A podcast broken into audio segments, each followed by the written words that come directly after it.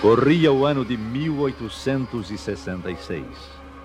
Na altura da costa da Austrália, o vapor governador Ixon singra as águas com suas velas enfunadas.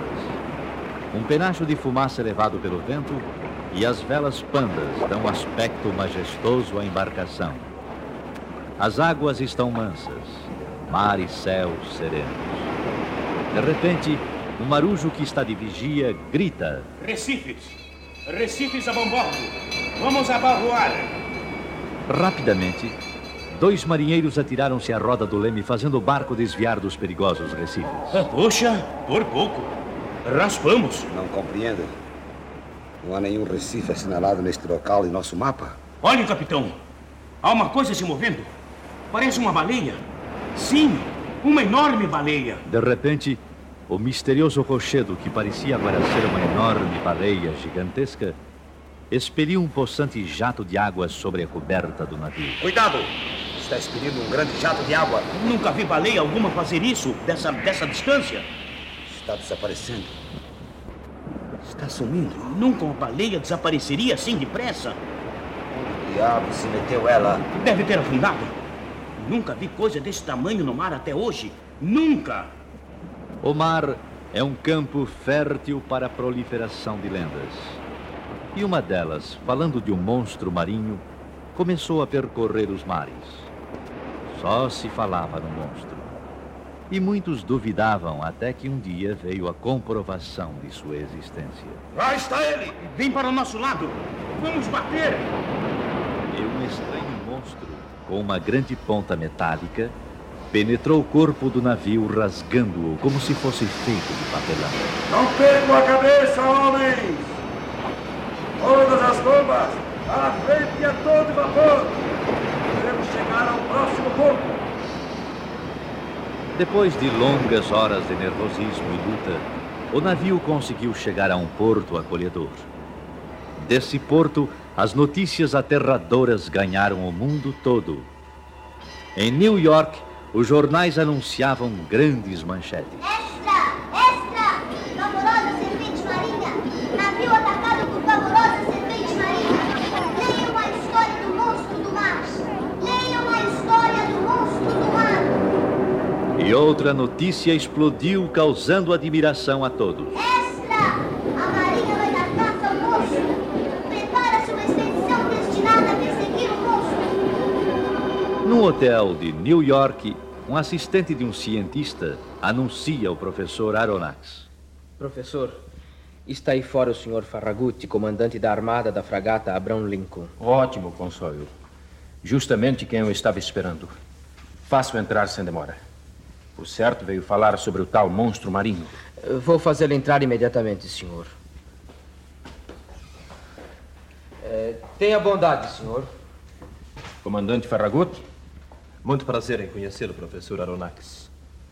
A Marinha considera-o muito e acha que sua colaboração nesta perigosa expedição será muito valiosa. Muito obrigado. Todos nós sabemos que o senhor tem profundos conhecimentos sobre a vida submarina. Minha função aqui é convidá-lo a tomar parte na nossa expedição. Confesso que esperava por esse convite ansiosamente. Estou honradíssimo. Dá-me excelente oportunidade de estudar o mistério em primeira mão. Parece não haver nenhuma dúvida quanto à existência do monstro. Os depoimentos são convincentes. Quando zarparemos? Amanhã, com a maré. Lá estarei a tempo, senhor. E levarei comigo o senhor Consoio, meu assistente. É leal e amigo. Perfeitamente. Então, até amanhã. Até amanhã e passe bem.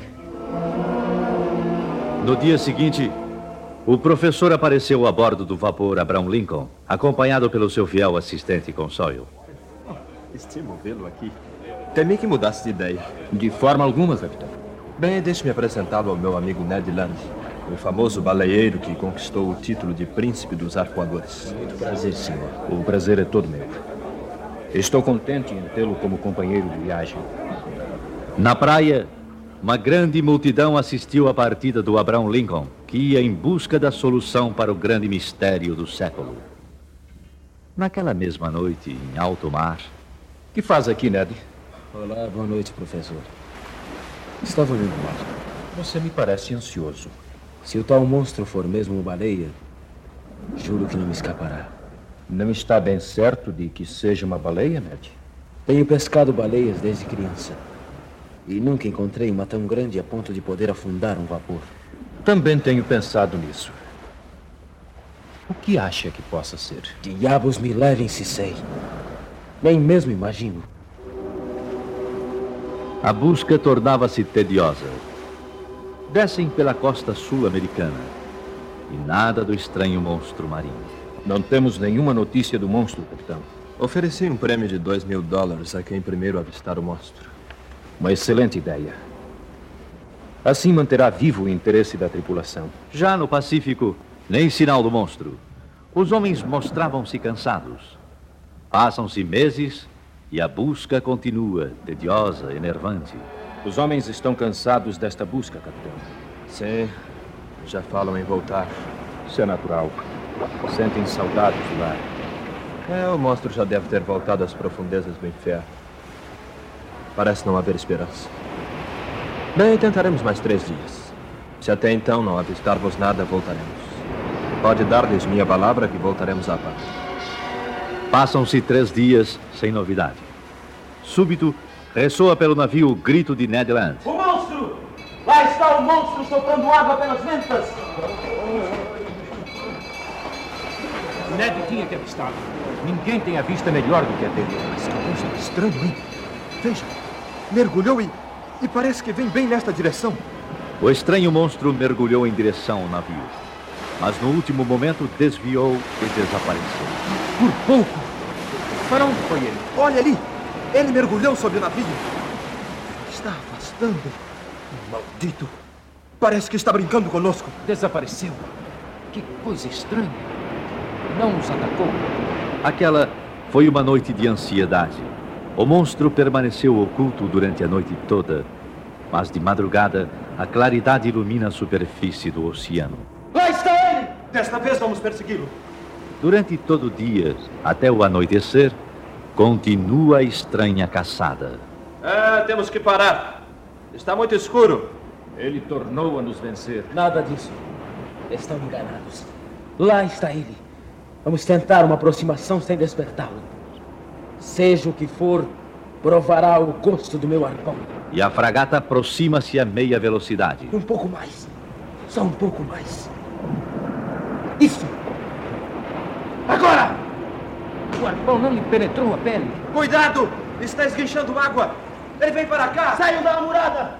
Ele vai nos atacar! Professor, cuidado! Estão caindo!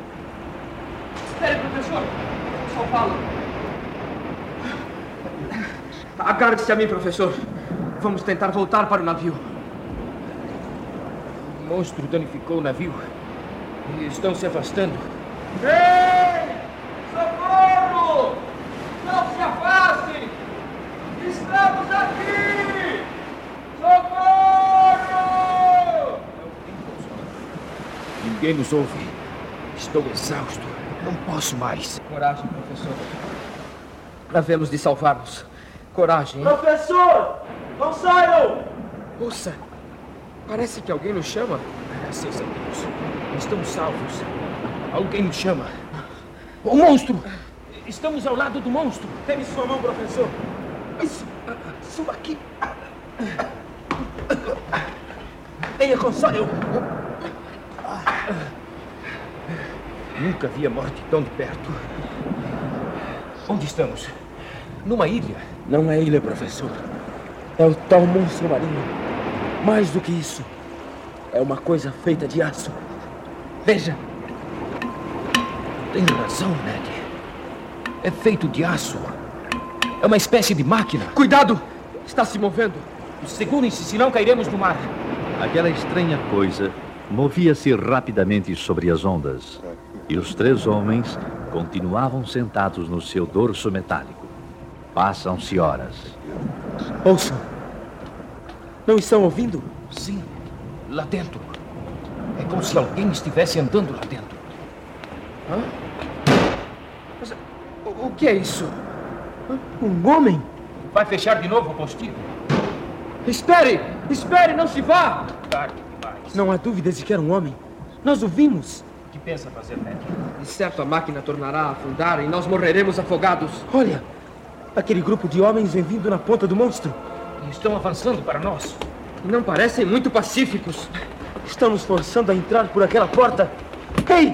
Esperem! Por que não falam? Calma, calma, não precisa por nada. Não adianta resistir. Querem nos levar para dentro dessa coisa. Acho que é melhor obedecermos. Em silêncio, aquele grupo misterioso de homens força os três assustados amigos a entrarem no bojo escuro daquela misteriosa máquina. Que pretendem conosco? Eu não vou suportar isto. Minha faca dará cabo de quem tentar começar qualquer encrenca comigo. Não creio que pretendam nos matar. Seria muito mais fácil mergulharem e deixar que morrêssemos afogados. Só nos resta esperar para ver o que vai acontecer. Hum. Hum? Vejam, um dos homens vem nos trazer comida. Enfim, agora sairemos. Darei conta desse bandido. Não é comida que queremos, e sim liberdade. É liberdade que queremos, seu tolo. Eu vou matá-lo agora mesmo para ensinar a não prender desconhecidos. Vou mergulhar esta faca na sua garganta. Alto! Largue o rapaz.